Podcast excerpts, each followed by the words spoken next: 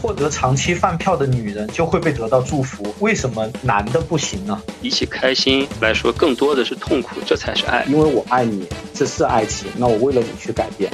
但是为什么你却并不是用同样的爱来回馈我？而正是那个让你就是产生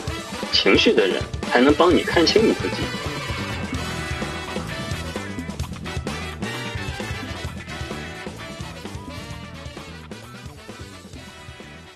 迷影圆桌派，大家好，我是夕阳。大家好，我是 Michael。大家好，我是 Eric。这一期节目啊，是我们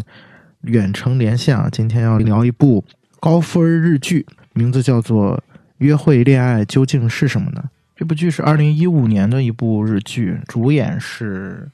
幸，这个幸呢也是大家非常熟悉的日本演员渡边谦的女儿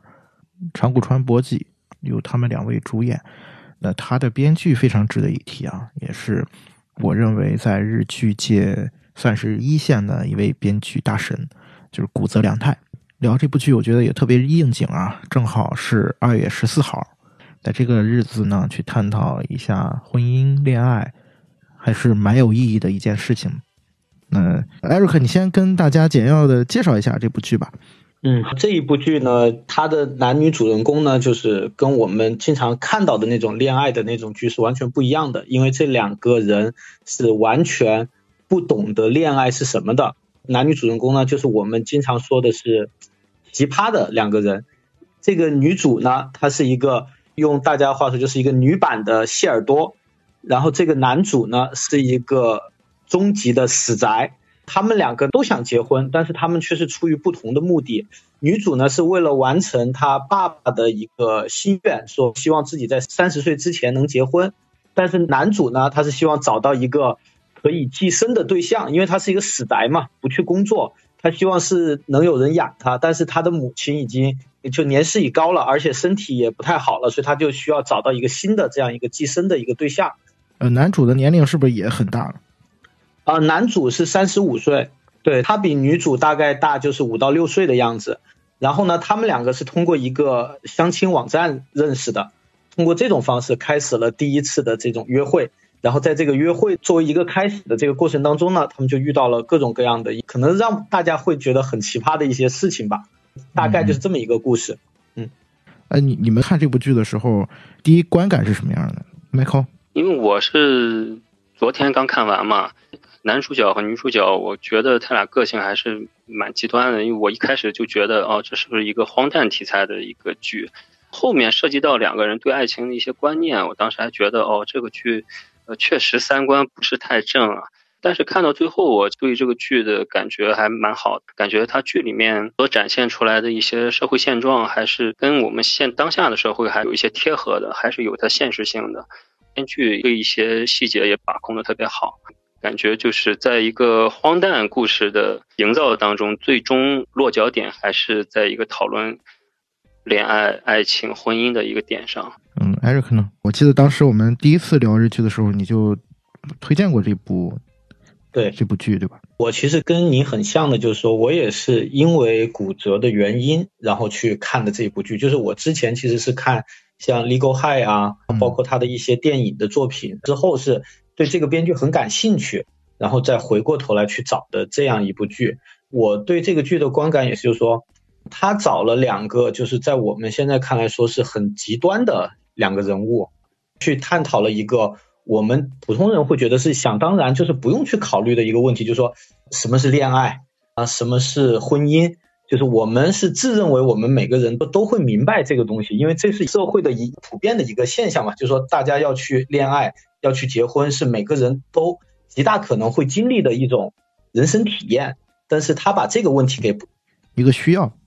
对对对，他把这个问题给抛出来了。那这个东西到底是什么呢？有没有人能给他一个很明确的一个定义呢？然后他在这个就用这两个极端人物来探讨这件事情，就是抛出了一个我们可能忽略，但是其实它是存在的一个问题：到底怎么去定义什么叫约会，什么叫恋爱，乃至什么叫婚姻呢？就是这么一个故事。所以说开始看这个的时候，我是会很很感兴趣，就是在这个编剧的角度，他会怎么去把这个事情给他讲明白。但是我看完了整个故事之后呢，我发现他已经把他的答案就放在这个剧情里面了，就是他没有给他最终下一个特别明确的结论。但是我们看到男女主的故事，包括他们是编人的故事，那我们其实每个人其实有一个自己的答案了。那你们看完这个剧的时候，这里面让你觉得印象最深刻的一些细节，或者说有没有一些打动你们的情节呀？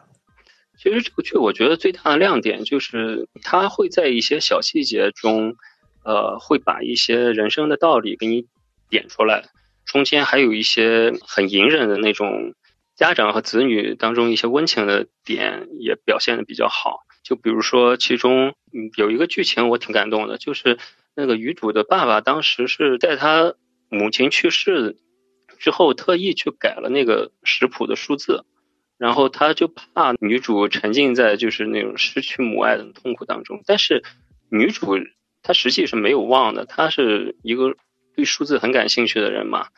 她是绝对不会忘的，但是她也假装做出来，就是假装做不出以前那种味道，但是他一直是知道的。所以说这个点让我觉得，就是爱的表达，有的是内敛，有的是直接，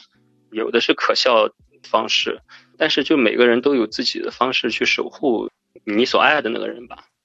嗯，对，所以我觉得这是这个剧比较有亮点的地方，就做的比较好的地方，能展现出这个编剧的功力的地方。其他像类似于这样的细节还挺多的，我觉得。嗯，还有一个细节就是男主的母亲当时哈跟他朋友也是说，男主变成现在这样就死肥宅的这么一个样子，他也是有责任的。我对这个细节还挺感动的，就是我们现在家庭里面出现这种人或者什么，我们大多数的态度都会对他进行谴责，但是作为父母还是无条件的给予他爱。还是尝试去接纳他，去呵护他，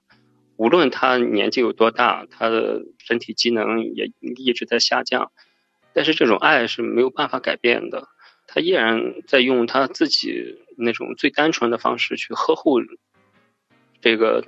大龄男青年，还把他当一个孩子去看待。所以看到这些点还挺感动的，觉得。艾瑞克呢？这个剧一开始它有一个这样子的很奇葩的设定，但它其实最打动人的部分，其实反而是它就是关于爱的这一部分。那我觉得印象特别深刻的一个情节呢，就是在整个剧的后半段，就是那个他就是两家人已经谈到了就是订婚呐各方面的这个事宜的时候，在那个情人节，女主就这个手下他就去买了巧克力，然后他本来是想送给这个男主的，就送给这个谷口巧的，但是呢，他却。最终没有鼓起勇气把这个巧克力送出去，然后自己一个人呢，就是在河边就流着泪在吃那个巧克力，因为他回想起了过去他母亲曾经给他说过，说如果你在未来你遇到了你你喜欢的人，你一定要送他巧克力。包括那个店员也告诉他说，这是你母亲就是委托我在你如果情人节这天来买巧克力的话，我会把这款巧克力给你，因为这款巧克力是他相当于说是是他的一个必杀技。就是说，你只要把这个巧克力送送出去，那对方一定能体会到你的心意，然后也会爱上你。但是呢，女主本来就已经都已经拿到手上了，然后那个男主也看到了，然后男主想接过来，他女主说：“你以为是巧克力吗？但是不是，不是给你的。”这个地方就一一开始觉得觉得很有意思，然后后来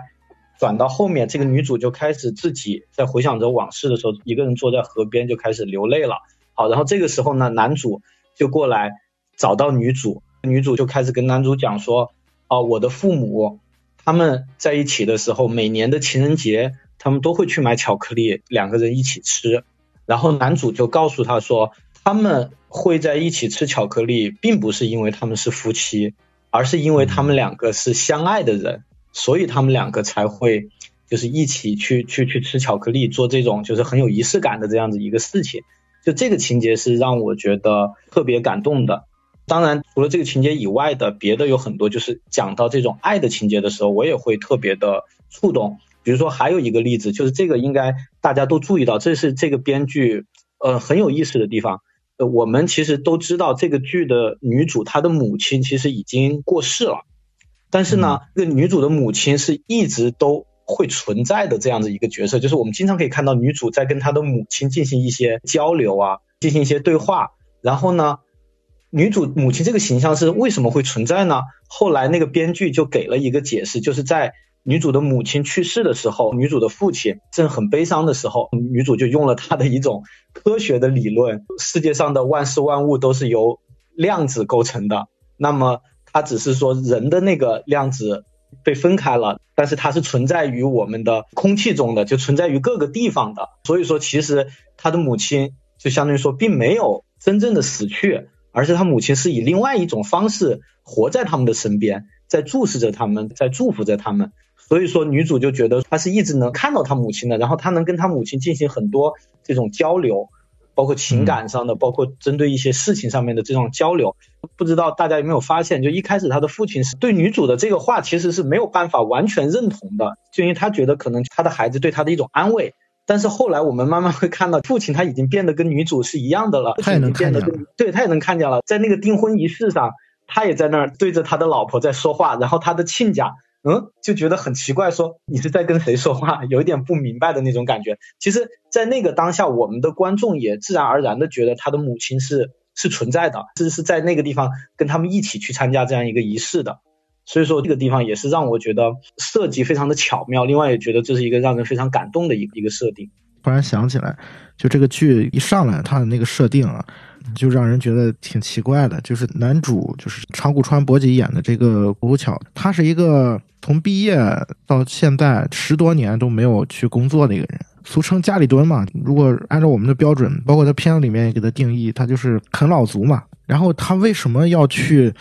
跟女主相亲？就是因为当时他好像得知了他母亲有一些病嘛。他母亲就跟他说，没有办法，就是在后面再照顾他了，因为他的生活都是他母亲提供的嘛，所以他结婚的目的就是他去相亲，结婚的目的就是找一个人去供养他，所谓的长期饭票。所以就是一开始这个剧的三观就让人感觉挺碎裂的，就看这样一个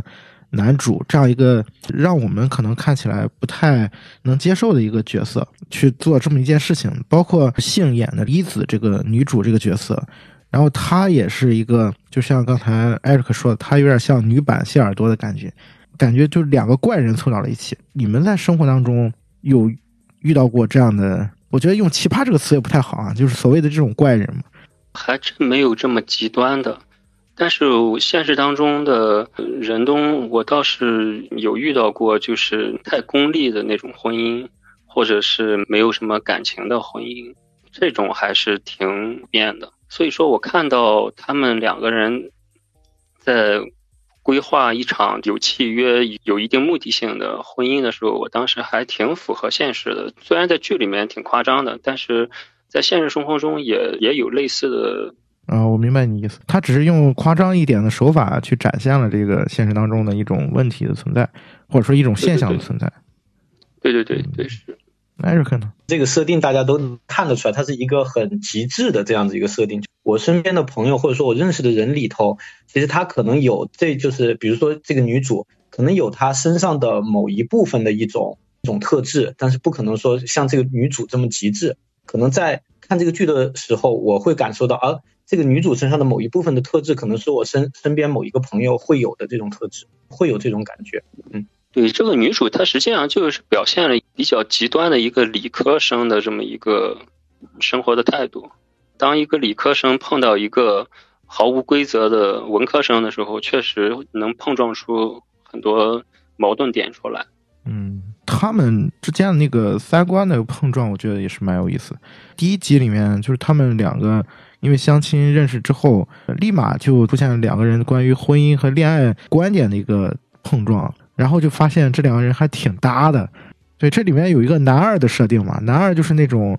感觉特别优质的男性吧，我觉得工作也不错，条件也不错。他就说两个人必须互相喜欢嘛，才能结婚嘛。然后男主跟女主的感觉就是结婚不需要谈恋爱啊，对对对。我当时看到他们俩展现就是三观很不正的这种婚姻态度的时候，因为我不知道这个编剧落脚点是在什么地方，我我还以为他会让这个剧就走向无厘头的一个剧情的出现，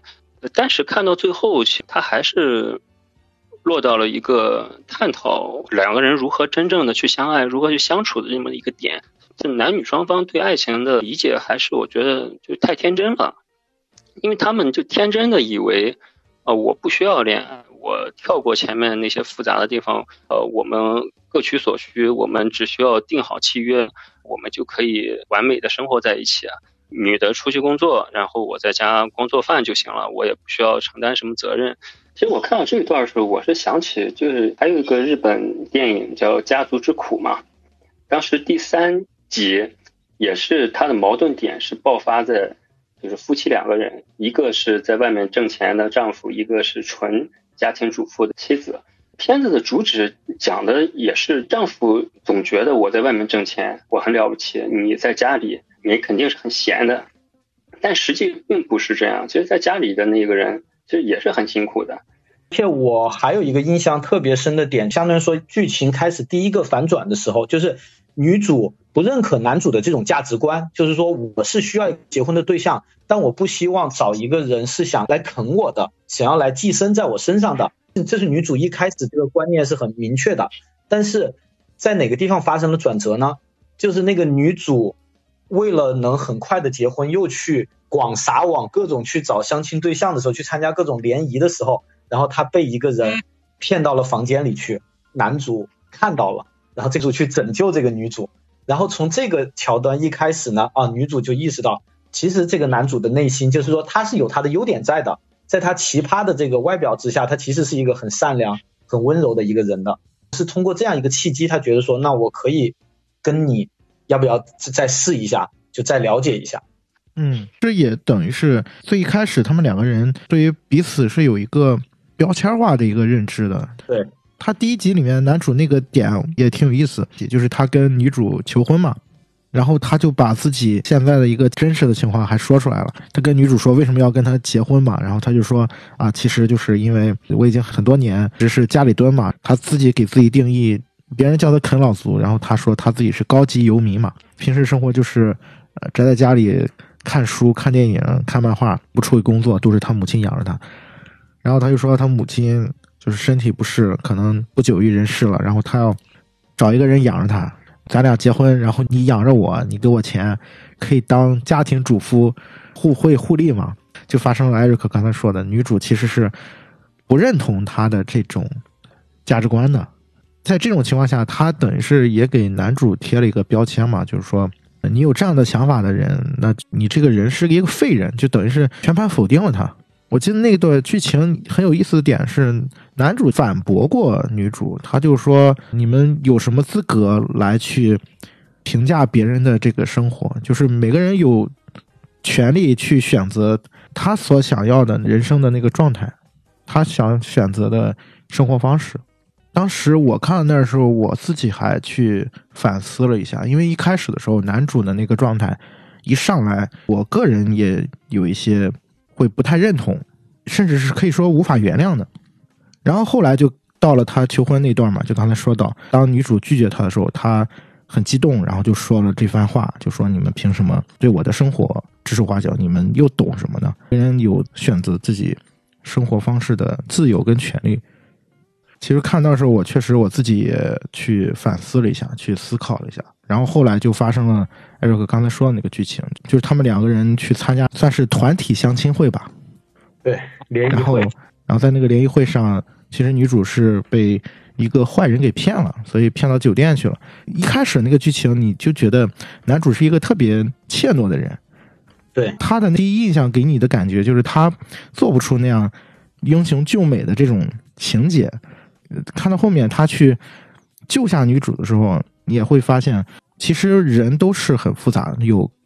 多面性的。他在那个时刻展现了他是一个很善良的人，其实他也是很怯懦，还是很害怕。但是他的善良让他做出了正确的选择，也是女主第一次对他产生了一些改观的部分。我觉得那个时刻女主的反应啊。我相信他可能跟我一样，就是也在反思，对于这样一个人，是不是因为他一开始展现了某一方面，然后就给他贴上了一个标签，是不是也是有一点以偏概全，或者有一些片面的部分？对我个人觉得，这个剧情就像你刚才说的一样，就他除了在探讨爱情也好、婚姻也好以外，他其实就也探讨了多元的一种价值观。就像那个男主，他之前在反驳这些众人对他的一个态度的时候，他说过一句话，他说：“获得长期饭票的女人就会被得到祝福，为什么男的不行呢？”他就把这个其实是一个可能是我们的，不管是在日本社会也好，包括我们的这个社会也好，就有默认的一种规则。如果一个女性她嫁给了一个，就比如说身世很好或者是很有钱的一个男性，或者说找到了一个很好的归宿，那么大家是会投来很羡慕的眼光。但是如果反过来的话，一个男性他找了一个很强势的就很强大的一个女性的话，那么大家会觉得说他是吃软饭的。中文的这个词很有意思，就是说吃软饭带着非常强烈的歧视的这样子的一一种色彩吧。然后呢，我们的的感觉，对对。然后我们的普世的价值观呢，就觉得我们是不认可的，而且我们是嗯瞧不起的，被嘲笑的这样子的对象。但是实际上，就是这个男主在这个剧中的这个设定，就给我们把这个事情给抛出来了，就是说，是不是每一个人他都有权利去选择他过的。生活的这种方式，然后这种生活方式到底有没有所谓的高低贵贱，或者是说所谓的正确或者是不正确这样子的一种区分，一种多元的这种价值观给放在我们的面前，让我们去自己去思考，以我们自己的这种角度去想，那我们是不是曾经对身边出现过的这样的情况，或者在在我们在新闻或者哪里看到过的这样情况，我们抱有着一种就是偏见的态度去看待人家。所以我觉得这个是这个剧另外一个很值得去探讨的一个点。嗯，为为什么刚才我觉得其实夕阳提出这个问题，我个人觉得是很有价值的，是因为如果你去看过古哲的其他作品，你会发现他的那个编剧下面的主人公都有一个非常共同的特点。当然，这个是除去那种就是他被要求写的那种命题作文，就是说需要改编的那种，像三丁目的夕阳这种，它是它是改编作品。这个就是人物已经是构架好的，那就是从他的原创作品上来说，其实他的主角都有一个特点，就是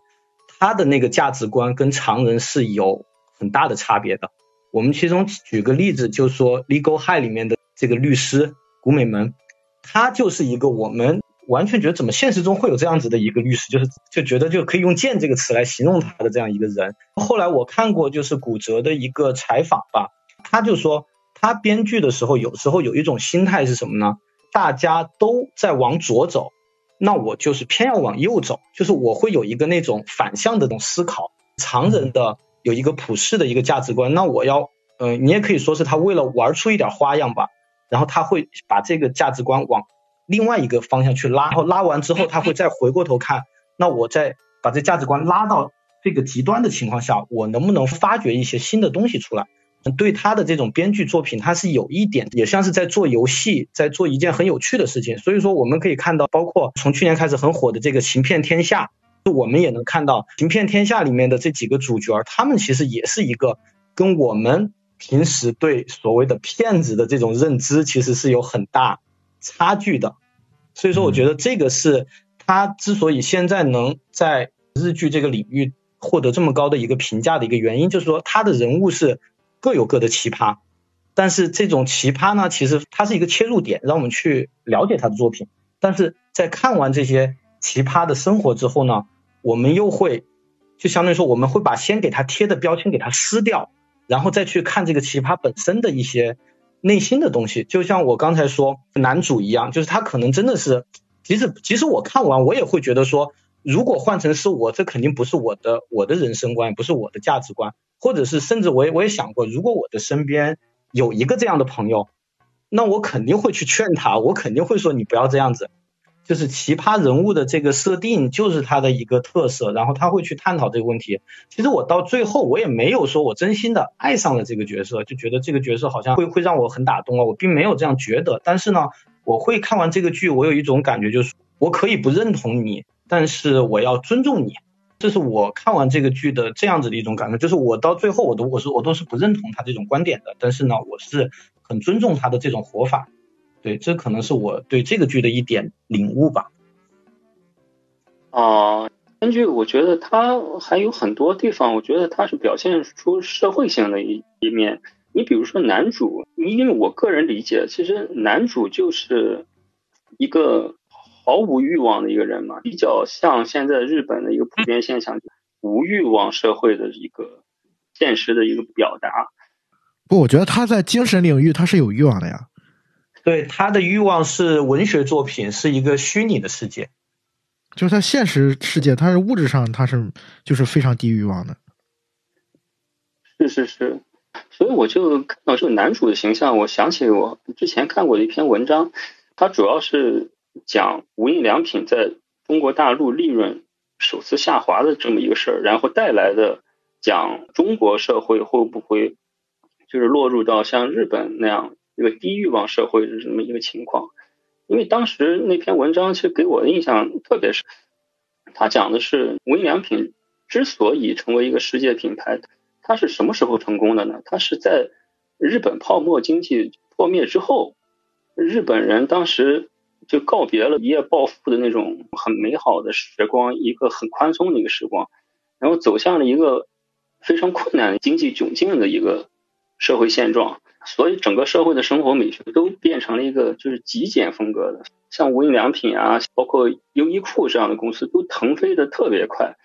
所以我看的是男主角的状态，我当时一下子就联想到了整个社会这个编剧他还是展现出社会性的，因为日本的年轻人确实是。就经历了那一段泡沫破灭的一个情况之后，确实展现出来的情况跟这个男主非常像，毫无欲望，也没有梦想，没有干劲儿。整个社会状态就是物价无论怎么降低，你消费也没有办法去刺激，经济增长也很慢，银行啊、信贷也不断在调低，每个人的消费水平都降得非常低，结婚率的降低，单身比率不停的在上升。算是另外一个角度吧，我觉得编剧也是融入了自己对于整个社会的一些思考的部分吧。因为我为什么这么敏感？就是最近疫情这么严重，也都很多人都宅在家里嘛。我也是有生以来第一次在家里宅了这么长时间。然后当我看到男主的生活状态之后，我就心头一震，因为我我在家宅的这段时间过得，我完全没有痛苦的感觉。我过得非常的踏实，我过得非常充实，所以我当时看到这个但是，我对自己还挺警醒的，我就觉得是不是你还挺认同的，所以说我还挺警醒自己的，是不是我也跟男主有相同的地方？我们经常在讲一句话，就是不要带着评判的眼光去看待别人的生活，你也没有这个权利去评判别人，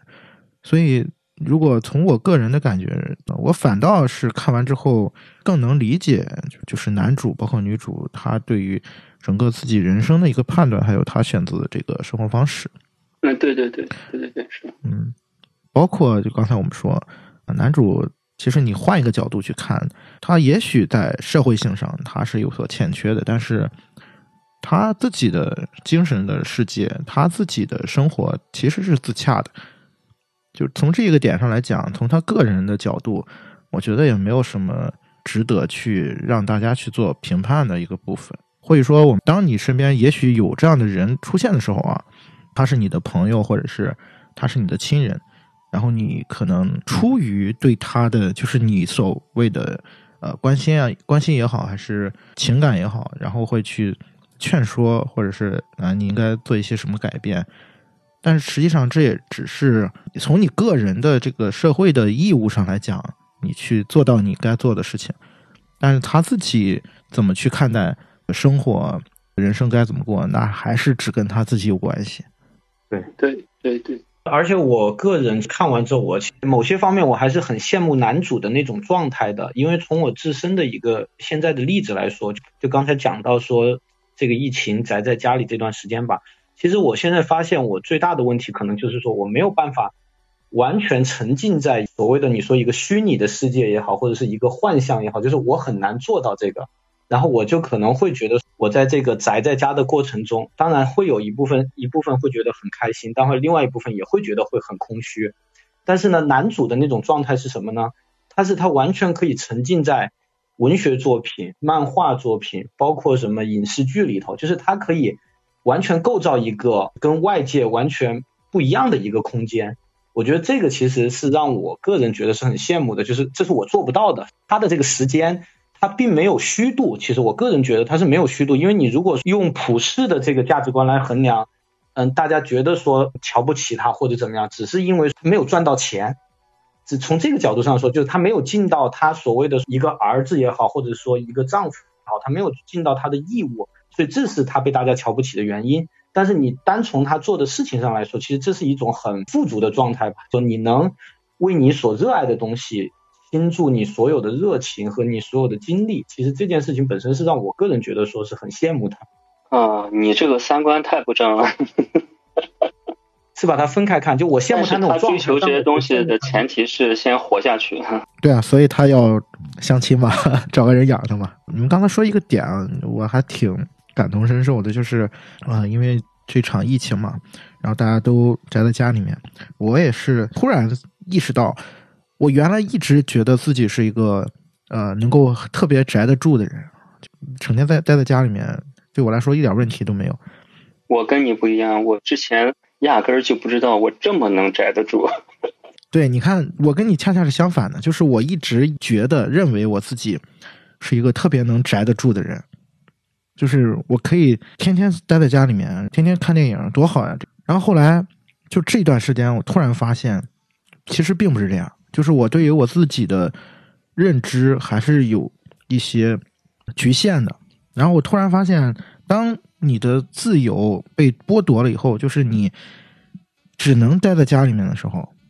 我并不是一个像这个男主一样可以构建一个所谓的特别丰富的精神世界，然后。一直待在里面的人，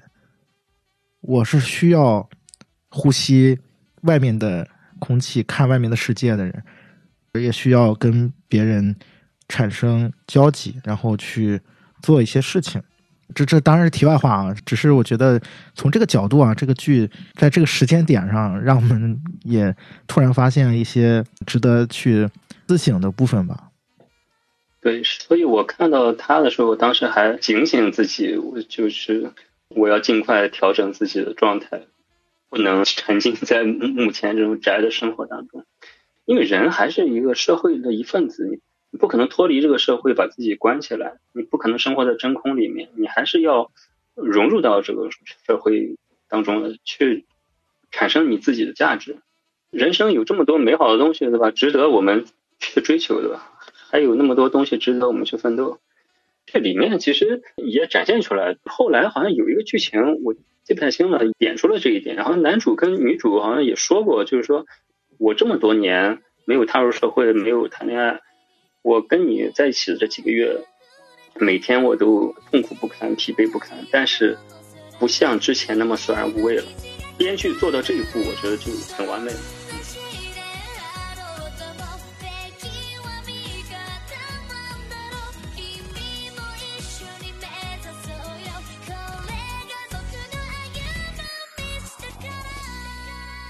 觉得这一点恰恰也是整个剧里面真正他想要探讨的部分吧，就是关于他是怎么看待恋爱关系，包括这两个人之间到底什么才是真正的喜欢或者说爱情的部分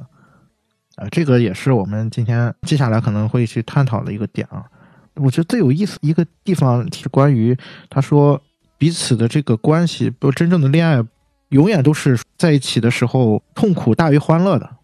这个部分也是在第九集，然后经历了一次反转嘛，就是他们在这个女主的生日会上，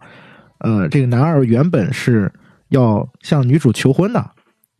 然后求婚成功了之后，发生一个意外，就是女主那个无名指手指肿了，其实被男主踩到了嘛，然后就塞不进那个戒指，然后这个时候剧情就发生了一个反转。因为大家都发现，就是女主跟男主凑在一起就会不自觉的吵架嘛。女主就拿出好几本本子吧，然后上面记满了、写满了跟男主有关的事情，然后都是一些吐槽的地方，就是吐槽他在他们在一起的时候那些不好的事情。他写了满满四大本吧，这个事情成为就是整个剧情反转的一个点，他们才意识到，才发生了就是我们刚才说的那句话就。当真正两个人是互相喜欢的话，可能痛苦的部分大于欢乐的部分，然后他们才意识到，其实他们对彼此是喜欢的，并不是像他们说的一开始说的彼此厌恶、彼此都不喜欢。其实这才是编剧想告诉我们的事情，就是什么是真正的爱情。真正的爱情，当你获得这个爱情的时候，你才可能从对方的身上唤起你之前从来没有过的一种生命力。你只有在一次一次失败、一次一次恋爱的过程当中，你才能发现你需要的另一半。你如果没有这个过程的话，直接迈到婚姻是不可能成功的。我们其实总是说婚姻是爱情的坟墓。你如果是只追求恋爱的那种开心快乐的话，其实这个是不现实的，就跟小孩过家家一样，没有什么长久的能保存的。我们都是习惯于去追求快乐，但是我们生活当中不只有快乐，还有很多让我们痛苦的地方，而正是那个让你就是产生情绪的人，才能帮你看清你自己。所以到最后第十集。两个人都跪下来，哭着求着男二号跟女二号去跟他们谈恋爱，就跟他们在一起。实际上，导演也是想点清这个点，就是让你产生痛苦、让你产生情绪的那个人，是在帮你自己更加成熟、更加看清楚自己，这才是一种成长，这才是一种爱。嗯，艾瑞克怎么看？因为就是最后一集，女主这个手下她说过一句话。她说：“我之前认为只要谈了恋爱就会获得幸福，但是慢慢的她发现，其实就算遇到厄运，就算感到痛苦，但是还是会觉得如果失去了那个人，活着就没有意义。然后他说，也许这就是恋爱吧。就是说，其实他在整个的过程中，他是有所领悟的。就是我们一开始看到这个编剧的设定，其实非常有意思，就是。”两个完全没有谈过恋爱的人，但是他们却想当然的认为恋爱是非常简单，甚至他们觉得这是一种很无聊的一种游戏。就是我们可以看到，就在这个剧当中，两个人有个特别突出的一个特质，就是女主她要要求的就是说，所有的东西都是可量化的。就比如说，嗯，我我要穿什么样的衣服，我要做什么样的表情。我要跟他去哪里吃什么或者什么，就是我今天该处在一个什么状态？他觉得这种东西就跟数学一样，它是必须要量化的，是他能去学习的，能去看到的。他要的是这种，包括就是能计算出来的。对，包括你他跟那个男二去约会的时候，然后男二就带他去去，相当于改造他嘛，就说你去做个头发，买新衣服，然后去哪玩怎么样的？然后女主就说，哦，我会把。做头发的钱什么什么的钱我会还给你的，然后怎么怎么我我要我要跟你 A A 什么的，然后男二就说啊不用了不用不不用，就说这是我请你的，因为本来他觉得这是恋爱，这不是说 A A 的这样的一种关系，但是女主呢，她要的就是我要跟你是完全平等的。还有一个情节就是这个男二对女主表白了，就说我想跟你谈恋爱，我很喜欢你，但是女主说我不喜欢你，然后这个男二就很郁闷，就说。那你也不喜欢虎口，那你为什么你要跟他要想去结婚呢？这样子，然后女主就说了一句话，然后就是因为男男主也不喜欢她，对对对对对，就是女主说这句话，我就觉得特特别有意思，就女主就告诉他说，你喜欢我，我不喜欢你，这对你来说不公平不平等，但是那个谷口是因为我也不喜欢他，他也不喜欢我，那我们两个是公平的，所以就是。女主认为的万事万物要讲究的一种原则法则，就是它要公平，要可量化。这是女主对待一个，就是对待恋爱也好，或者是对待婚姻也好，她的一个观点。那么男主呢？因为男主可能就说他是一个文科生，他是看了很多的动漫、很多的影视，然后很多的文学作品。他对爱情的观点就是，他觉得就像那些文学作品中的那种恋爱高手一样。我只需要有什么很强的个人魅力，我只需要去按照他们说的，我要去做一些什么样的行动，那我会吸引对方。但是他也是把恋爱当成了一个非常简单，甚至他觉得是他不屑去玩的一个游戏。那他最终的目的是说，我要就是想要结婚，我就是想要跟合适的人缔造一个互利互惠的生活，因此这样去缔造的一个契约。他只想要的是这种关系，但实际上我觉得这个剧特别有意思的点是在于，这两个人他们都是口口声声说我不需要恋爱，恋爱很无聊。但是其实我们从观众的角度来说，他们其实始终是在谈着一场恋爱。只是这个恋爱给人的感觉是，好像是他们互相在怼对方，然后互相在拆对方的台。但实际上，大家慢慢就会发现，其实他们两个是真爱，因为他们两个是真的是很合适的一段，而且互相了解。对，刚才 Michael 也讲到，就是说，其实你喜欢的那个人，不是说你一定对他要表达出爱的这种感觉，这才叫喜欢，而是可能就是你经常跟他吵架，但是你无时无刻你却就不经意间你会想到这个人，也许就是这个才才是真爱。它里面剧情也有所展现吧，我觉得就是女主她父亲跟她母亲之间的那个回忆的时候，印象当中，在他小的时候，他们两人就是经常吵架嘛。有一次把家里面打得不可开交，然后女女主还说：“你们都打成这样了，干嘛不离婚呢？离婚，然后告诉我我跟谁。”但是，一转眼就发现他父母两人互相依偎着在旁边，然后就和好了。编剧在用。这样的一些剧情去诉说所谓的在这个剧里面他的一个观点吧，就是所谓的真正的恋爱关系或者说婚姻关系，痛苦总是大于欢乐的。嗯，很多人把爱情用危险这两个字来形容。对，那个剧里面那个对剧里面那个老太太，就他们在公交车上遇到那个老太太也说过类似的话。就是说，是一是一个万劫不复的深渊嘛？对对对，这是为什么呢？就是因为你在追求一个人的时候，你是一个独立的个，另外那个人也是一个独立的个体，你不可能永远一劳永逸的得到另外一个人，也不可能永远的占有那个人，他不属于你，他就是一个个体。所以怎么样做呢？他你永远不停的去追求，不停的去共同的相处，然后。你们才能获取那种快乐，但是这种关系是极其不稳定的，就是不仅爱情不稳定，婚姻也不会给你这种保险。我们很多人说什么婚姻应该保持一种什么未完成的事情，你要不断的去维护它，不断的让它成长。其实爱情也是这样的，你要不停的追求对方，两个人不停的擦出火花。浪漫的爱情，它是存在于怎么说呢？就是绝对不是存在于婚姻之中的，而是在婚姻之前或者婚姻之外。它甚至不能成为婚姻的基础。就是很多人都说婚姻是人间，坏的婚姻是地狱。就是你不要想着去婚姻当中寻找天堂，因为婚姻就是现实。你刚才说那个点，让我想起了它里面。就是特别有代表性的一段剧情，整个剧的那个情节，它中间不是发生过一次反转嘛？就关系上的反转，就是男主告诉女主，其实他呃想要的并不是婚姻，而是想要体验恋爱的感觉。然后他们就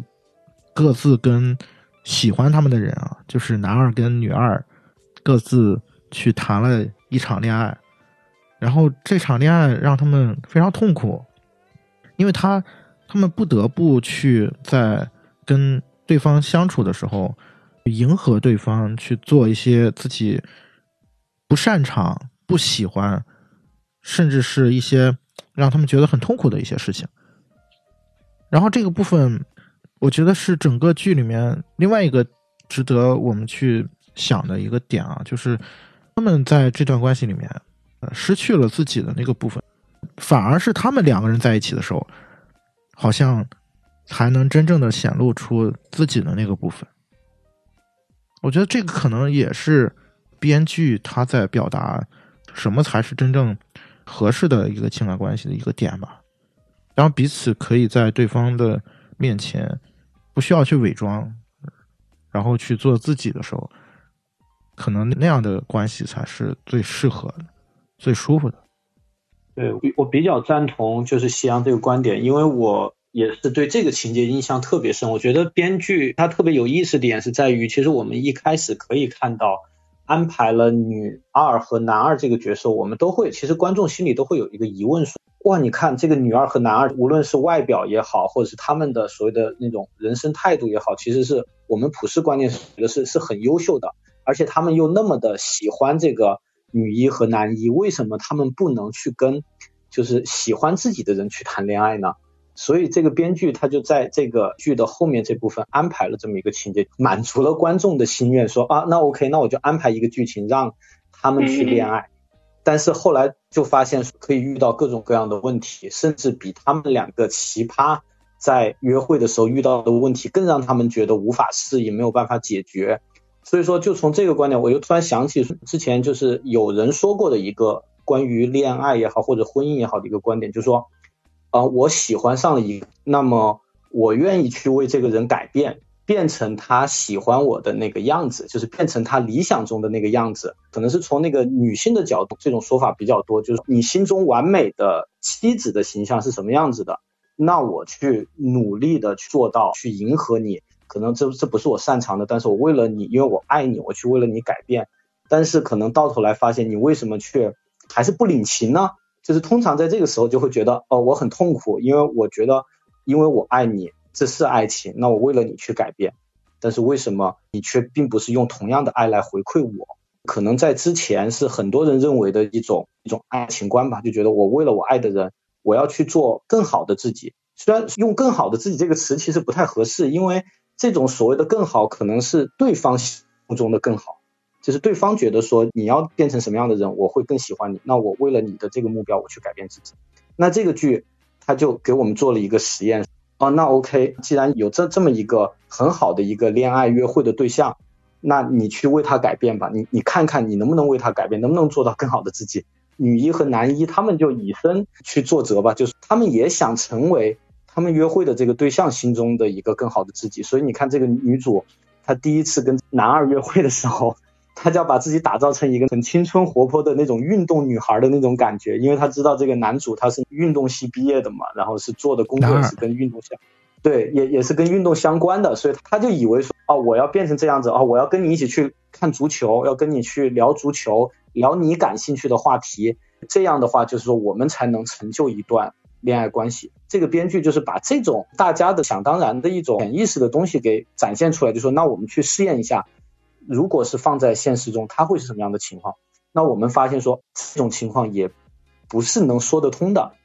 所以就像刚才夕阳讲的，可能我个人觉得最好的恋爱的一种方式，包括说你最终走进婚姻的一种很恰当的方式，就是你可以在这个人面前做最真实的自己，他有足够的包容力让你去做真实的自己，而不是变成他心中你应该的样子。所以我觉得这也是为什么可能在他们经过了这么多事情之后，他们发现虽然我们都说着我们不会爱对方，我们之间是没有任何的恋爱的感觉的，但是我们为什么还愿意继续下去，还愿意最终可能会走进这个婚姻的殿堂？就是这种感觉吧。没有所谓的那种大众的眼光中觉得所谓的门当户对也好，所谓的什么也好，而是你找的那个人，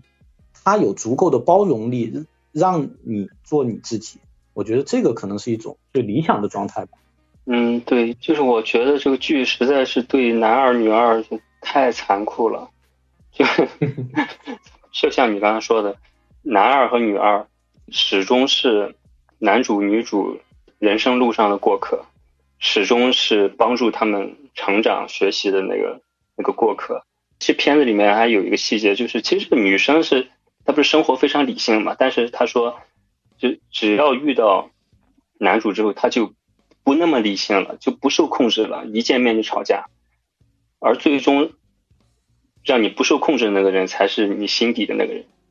对，我记得他们这个这个剧一上来，他们两个人刚刚开始就是相亲的时候，其实是各自伪装的。男主还假装自己是什么出版社的员工，打扮的像一个。正常人，然后女主还特意去学了化妆，还学了应该怎么展现自己的魅力。然后他们两个人就是戴着面具见对方的时候，那种感觉，一上来那个剧情你会感觉特别尴尬，就是他们自己都感觉特别不舒服，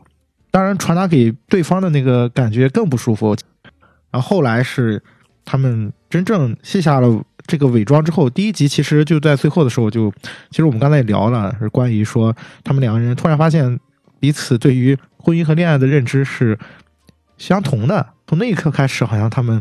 进入了这个关系的另外一个层面。而且我觉得还有一个特别有意思的点，就是呃，女主和男主他们一开始都觉得婚姻是不需要恋爱的，他们是可以跳过这个过程，然后最终就是走在一起的。但是他们其实没有发现的是，就到了最后那个结局，他们还愿意去就就是所谓的要要要结婚，是因为他们就是在这个过程中，其实他们是是在磨合的。从最后再倒过来看，其实他们都改变了，就他们已经都不是原来的那个自己了。他们身上的那些你说闪光的点也好，像其实都被发掘出来了。包括女主也明白了，说为什么男主他会变成一个所谓的死宅，就是因为他当时在那个找工作的时候，因为他父亲的关系，然后他被那个面试官嘲笑嘛，然后他就觉得自自己就是受到了一个很严重的一个挫折的那种感觉，然后以至于他想逃避啊，他想就是活在一个自我的世界里面。就还是我一开始说那话，就是他们口口声声说我不要什么，我觉得什么不好，但实际其实整个故事是他们都是在亲身的在实践所谓的恋爱，所谓的约会，所以这个是特别有意思的一个点。他们不知道这种经历实际就是在恋爱。对对对，这这个是特别有意思的。包括他们最后还在那儿说我们是不需要恋爱的，我们是什么恋爱不适应者，恋爱只是这些普罗大众的很无聊的游戏 啊。嗯，说起男主的这个人设，我对这个剧这一点拍的不是太好，就是男主女主就是为什么会形成他们现在的这个样子，没有刻画的太深。我觉得男主还好一些，因为男主在剧里面还就是交代过，就是他有一个当教育家的父亲嘛，所以对他的期望值特别高。男主到最后走向社会之后，受到打击之后。他为了证明父亲就是不是失败的教育家，然后把自己关在屋子里面，所以后来才变成了现在这个样，就好像是让我想起就是海边的曼彻斯特一样，就是我没有办法跟自己去和解，没有办法融入社会，没有办法跟身边的朋友去交流。但是我觉得女主这方面刻画其实还是非常少的。那那女主为什么会变成这个样？整个剧没有太多的去说。我不知道你们对这个地方怎么看啊？就我个人觉得，这个女主她之所以就是这样的一种状态，是因为剧里面你讲了嘛，她母亲是一个，嗯，也应该是一个数学家吧，而且是那种应该就是很很牛逼的数学家。因为有一个细节，就是他母亲去巧克力店买巧克力的时候，然后那个店员就跟他开玩笑，就说了一句，说什么你以后要是得了诺贝尔奖，然后就说我我们这个店也也跟着沾光了，就大概是这么一个剧情。所以说，他母亲应该是一个特别优秀的人。然后那个女主呢，就从小就想成为像她母亲一样的人，所以她可能对别的东西她是完全不感兴趣的，就是她也没有这种感知的能力，所以他就一直埋头苦干在他的这种学术研究上面，甚至是剧里面讲到了嘛，就他有段时间他也想成为像他母亲一样很厉害的一个学者。但是他后来发现他完全做不到的时候，就是说他花了很多时间去研究他母亲研究的课题，但是他发现他做不到的时候，他一回家，然后他就累趴了。这是他父亲的一个回忆嘛？然后他就睡了三天三夜，突然醒来说，所以他的这种经历其实就是跟男主的经历就是有相似的地方，就是了。对，然后他就换了一个目标，他说我要做一个公务员。他爸爸就说，因为他他很聪明嘛，再加上很勤奋，所以他很快他就就考上了公务员。这个故事呢，是那个女主的爸爸对男主说的，就就是男主把一切都给搞砸了之后，他爸爸不是拿着那木剑，他以为他爸爸要打他吗？但其实他爸爸并不是要打他的，他爸爸就告诉他，他说，就说我们家的这个女孩，她其实是很需要被人呵护、被人爱的。那她既然选择了你。那不管我对你的感觉是什么样子的，但是只要他选择了你，那我就支持他，然后我就希望你是你是真正的爱他，而不是为了利用他才跟他在一起。他这个设定大概的意思就是，呃，女主之所以会变成这个样子，是因为她根本就对别的事情不感兴趣，她要结婚也只是因为她为了孝顺他爸，因为他爸说啊，我的人生已经就是心愿实现的差不多了，我可能最后的一个。未完成的心愿就是希望看到你尽早的结婚，然后他把三十岁作为一个一个节点嘛，那这女主就说我必须赶在三十岁之前结婚，不管是谁，只要可以结婚就行，就就是这么一个一个设定吧。我倒有一些别的感觉啊，因为刚才艾瑞克也提到了嘛，就是他们两个人在一起，从一开始到后来是有所改变的。我倒觉得，与其说改变，倒不如说他们通过跟对方的这个这种相处，更了解了自己。有一个情节我印象特别深，呃，Michael 也提过的，就是当他母亲去世的时候，然后他母亲给了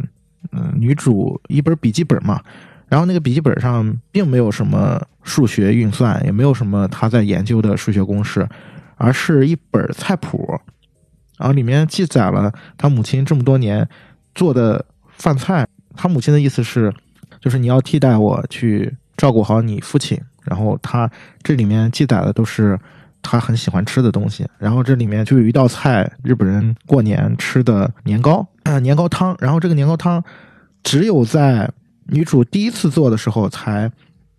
做出了母亲的那个味道。后来一直都没有做出来，是她爸爸把里面的材料的用量给改了。其实女主也知道这件事情，但女主就装不知道，然后一直配合着她爸爸。因为她爸爸做这件事情的目的是不希望看到女主伤心，因为她做的很像母亲做出来的味道，她就会去思念自己的母亲嘛。那这个梗一直留到了男主过年的时候去他们家里面。按照我们中国人的话讲，就是见家长嘛，然后你要表现的好一点。嗯，男主本来就是女主帮他做了很多准备，但是男主搞得一团糟。但是当男主根据女主写的那个菜谱端上那碗年糕汤的时候，神奇的一幕发生了，就是女主的爸爸说这个就是呃他妻子做的那个味道。然后这个时候，这个梗才破掉嘛，就是说，其实女主一直知道是她爸爸改了用量的那个参数，她为了让她爸爸也能够喜欢或者说能够认可这个未来女婿，所以他把正确的参数告诉了这个男主。其实我觉得这一个小的细节啊，反映出女主本身她看起来好像除了数学之外的这些事情都不感兴趣。但实际上，她内心还是本来就有这一部分的情感的需求和柔软的部分，只是在他日常的生活当中缺少一个理解他的人，他自己也并没有去觉察到自己的这个部分。男主的出现让他慢慢的去了解了自己内心有这个部分，然后这也是为什么他愿意。为了让他父亲认可男主，而去告诉男主正确的年糕汤的配方，我觉得这些点是恰恰证明了这个女主她本身她自我里面是有这部分的情感的需求和呃柔软的部分的。所以我刚才在说，与其说他们从一开始到后来跟彼此的这个关系，然后改变了一些东西，倒不是说他们是。在彼此的这种相处当中，成长了一些部分，然后看到了自己之前没有觉察到的自己的一些部分。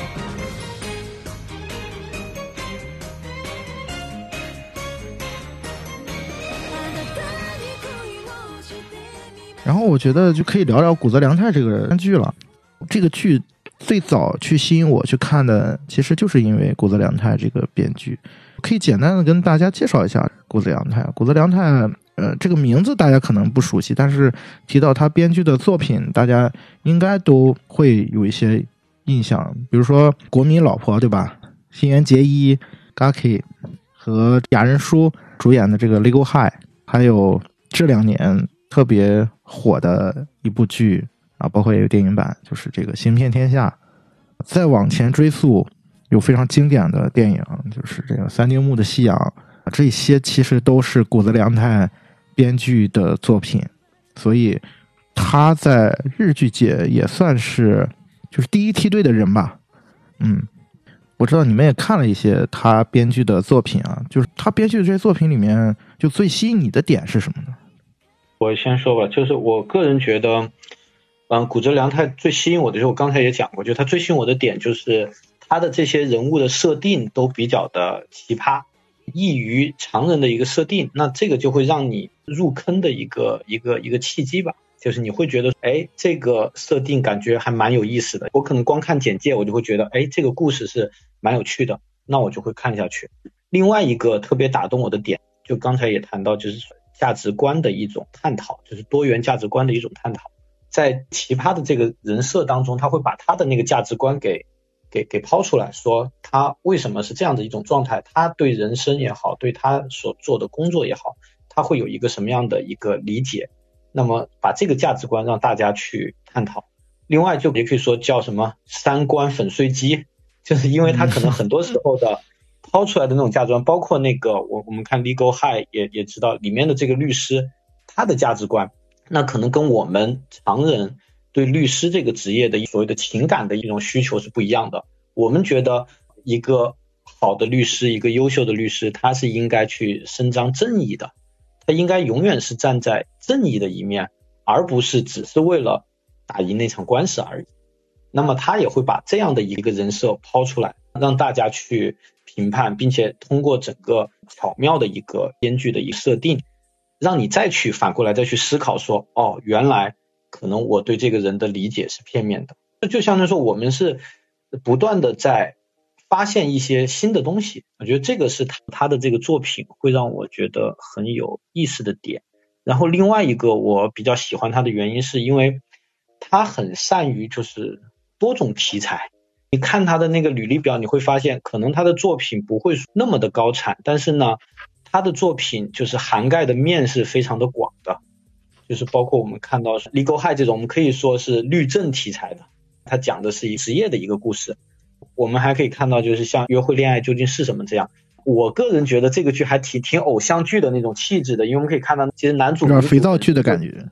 对对对，就是他们本身其实颜值是很高的，只是说啊，为了这个剧的那种需要，然后。有一点扮丑的这种，但其实其实它是一个很偶像剧的这样配置的一个东西。好，然后包括我们在看很好的那个电影，那个如云疑云，它又是一个带有密室空间，然后又有侦探的那情节在的。所以说，其实它的这种涉猎的范围非常非常的广，这也是我觉得它能被称之为大神的一个原因吧。就它没有一种所谓的说我很擅长的某一个题材，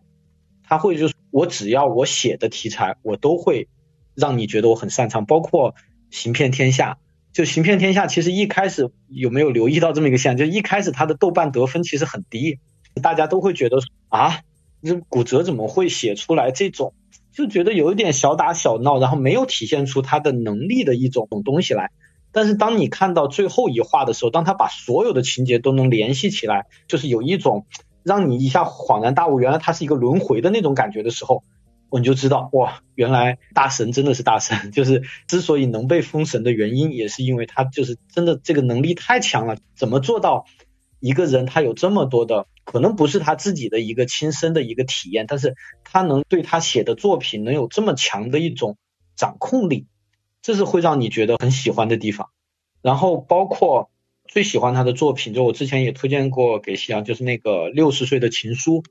对那部作品其实很小众，就是看的人很少，但是大家可以看，就他豆瓣得分其实很高。然后那部作品我很感动的就是，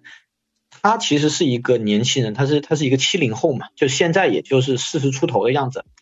已经是是好好几年前的一个作品了。然后他能写出他的理解的一个所谓的处在老年的状态的这种夫妻之间，他们的去怎么去相处，他们怎么去表达他们的爱，然后他们怎么的去携手。过他们的生活，就这样的一个故事，你会觉得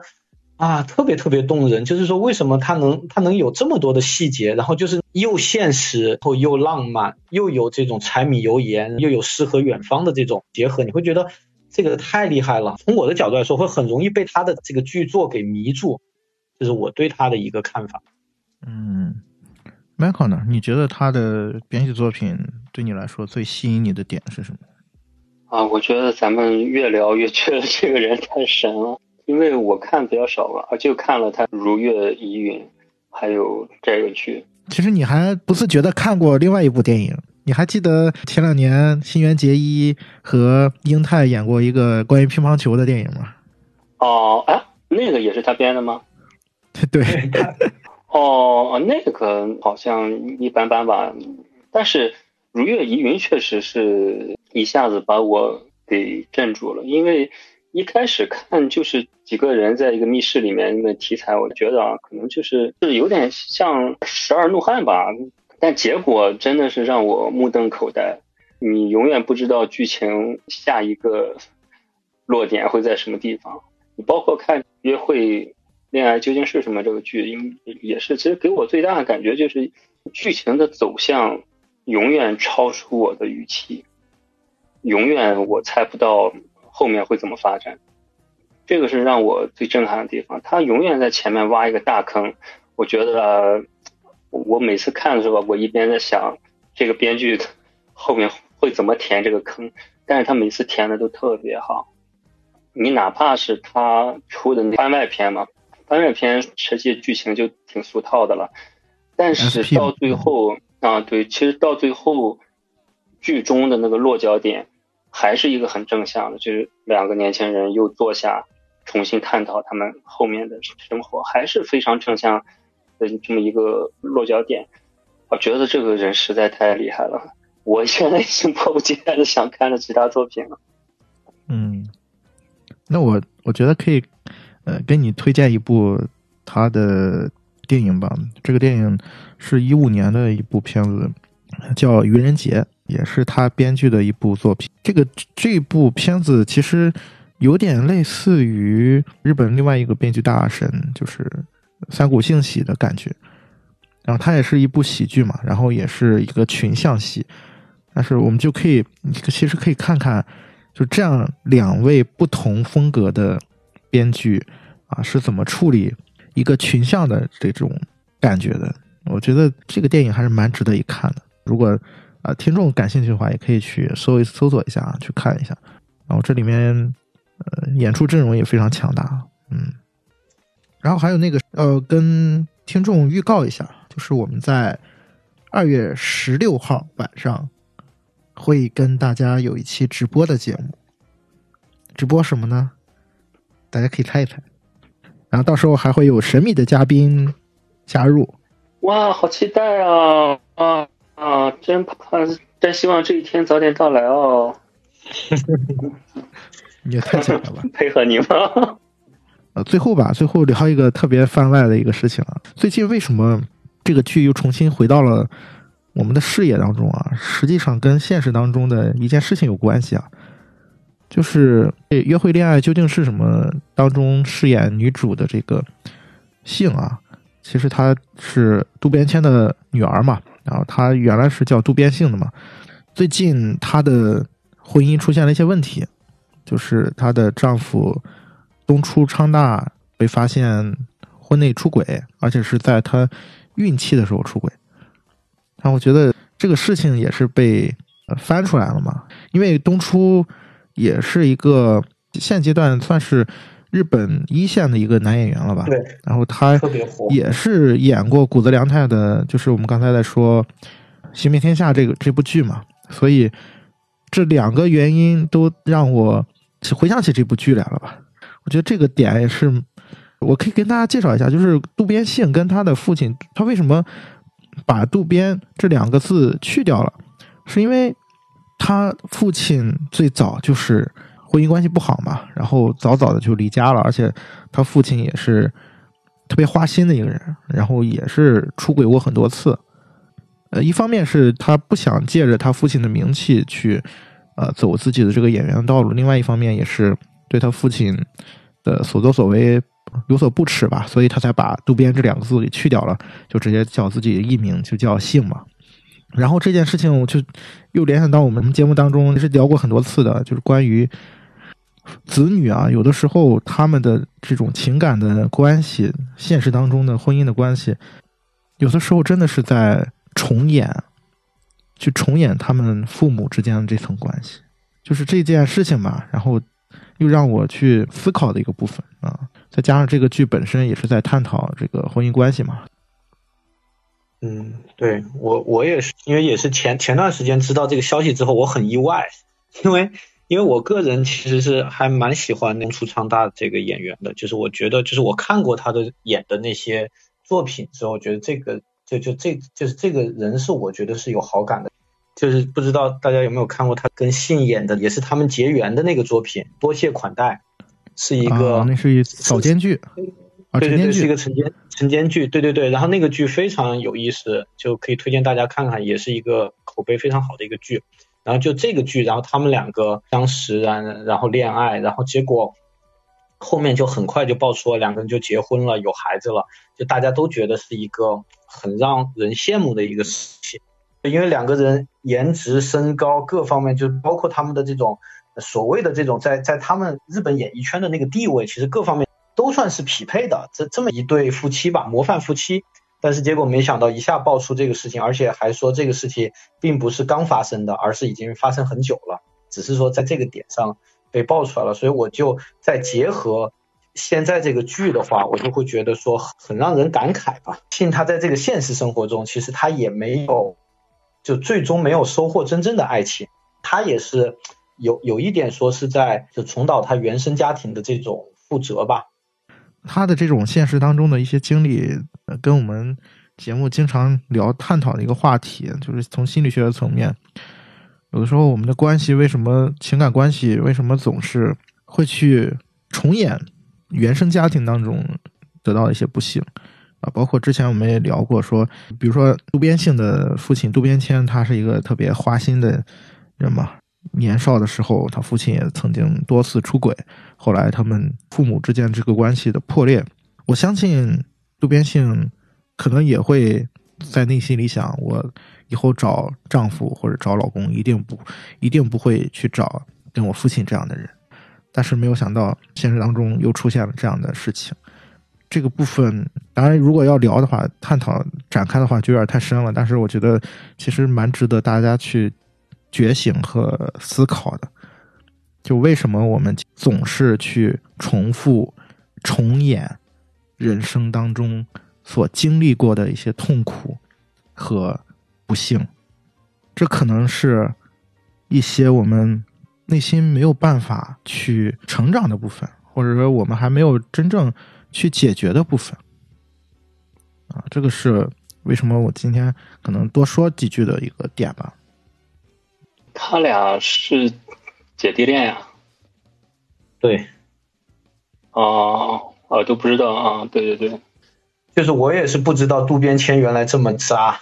因为我曾经有一段时间我还蛮喜欢渡渡边谦的那个电影的，因为特别是看了那个硫磺岛的家书嘛，也觉得就真的很就就当当时在当下觉得他真的很不错，但没想到这么渣，所以他女儿其实一直。就是性一直想要摆脱他父亲这个标签嘛，他是做模特出身的嘛，然后从一开始就想要说啊，不以自不以这个不不想让别人知道他是渡边渡边谦的女儿，所以他才把名字给改了嘛啊，其实也不算改吧，就是把他的这个姓给隐去了啊，叫自己叫姓啊，但是。没有想到最后还是，呃，重演了他父亲的，就是不知不觉，子女总是会走向跟父母一样的道路啊。有的时候，如果你没有对这方面没有觉察的话，没有觉知的话，啊，人生就会走向这样一，就会这样去对重演。这就是对，像我们之前聊过的那个剧一样的啊。他他父亲的形象就投射到了他的择偶标准里。潜意识下，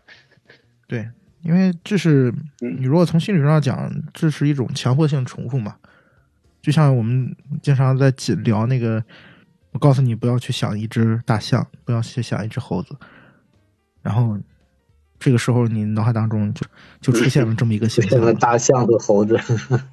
对，啊，当然这个是题外话啊，这不是我们今天要聊的重点，所以，呃。还是向大家去推荐这样一部剧吧，嗯，然后你们还有什么想说的吗？是想向大家强烈的推荐骨折的作品。你在这个这个无奈的假期中很无聊的话，你可以其实可以看看他的，可能就是大家都能看得进去的，就推荐那个三丁目的夕阳的三部曲。就真的这个也是让我一个。就是真的是看一次会哭一次的作品，就真的是太太经典了。这个就是这三部电影，就希望大家如果真的觉得不知道该做什么的时候，你可以去看看这个电影。其实，在这样一个特殊的日子啊，虽然这个日子对于我们中国来中国人来说，其实也不是不是不不怎么特殊啊，但是反正我觉得在二月十四号看这么一部剧，挺有意义的。就是我还想给大家再推荐一个剧，就是我突然想起来，就是很很应咱们今天这个聊的这个话题，就是呃，既然情人节到了嘛，那么另外一部剧，其实如果大家没有看过的话，我也推荐大家看一下，就是一六年的一个剧，新垣结衣演的《逃避虽然可耻但有用》。在某些方面，其实这个剧就是跟跟咱们今天聊的这个剧它有相似的地方，就是新垣结衣她研究生毕业了，但是呢，她一直找不到一个很满意的工作。那么他最后去了一个单身的男性的家中，就是相当于跟他是一种雇佣的这种结婚的这种关系，然后他们两个之间产生的一个故事，这个也是一个非常有趣的一个设定，就大家可以去看一下。就是他们也是一种不以恋爱为前提的一种嗯合约的这种所谓的婚姻关系的这样一种状态。这个剧也也在当年反正也很火，也是网红剧。这个啊，这个东出昌大都演过什么呀？我我都不认识他。嗯，那我我我最早看东对《行遍天下》，然后我最早认识他其实是那个什么《问题餐厅》，就《问题餐厅》，他是少数的几个就是正面的男性角色嘛，在里面。其实这个还有个八卦，就是据说他当时拍《问题餐厅》的时候也去过这个。什么时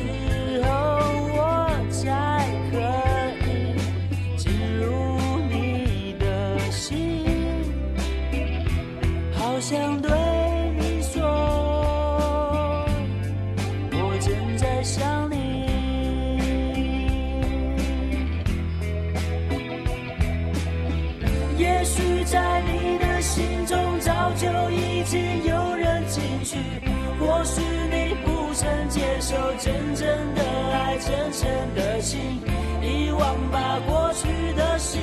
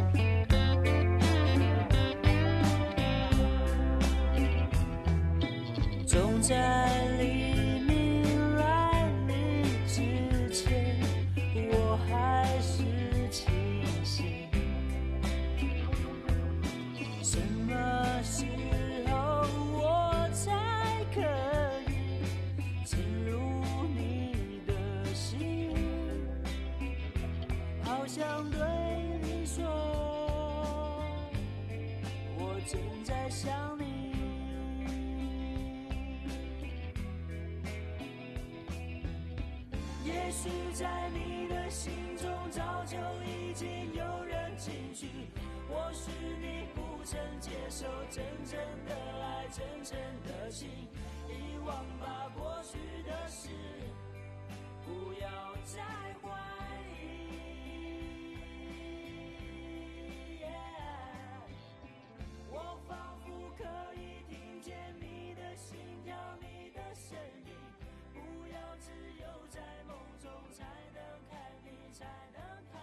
我觉得我聊的非常值，这又为我打开了一扇新的大门，又有好多剧要追，主要是。对，然后你就可以更开心的宅在家里了，然后这段时间可以非常开心的度过了。哎呀，你这个三观太不正了，我是要出去奋斗的呀！哎呀，真是的。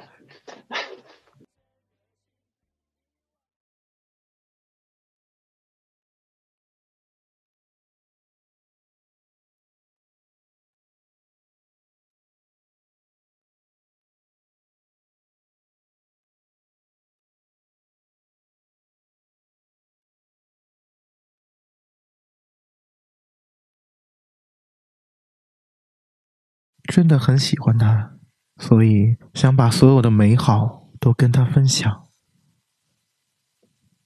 姑且不说爱，单单就是喜欢。我也希望能把我能感受到的一切美好，都与他分享。比如，今夜的夜色真美。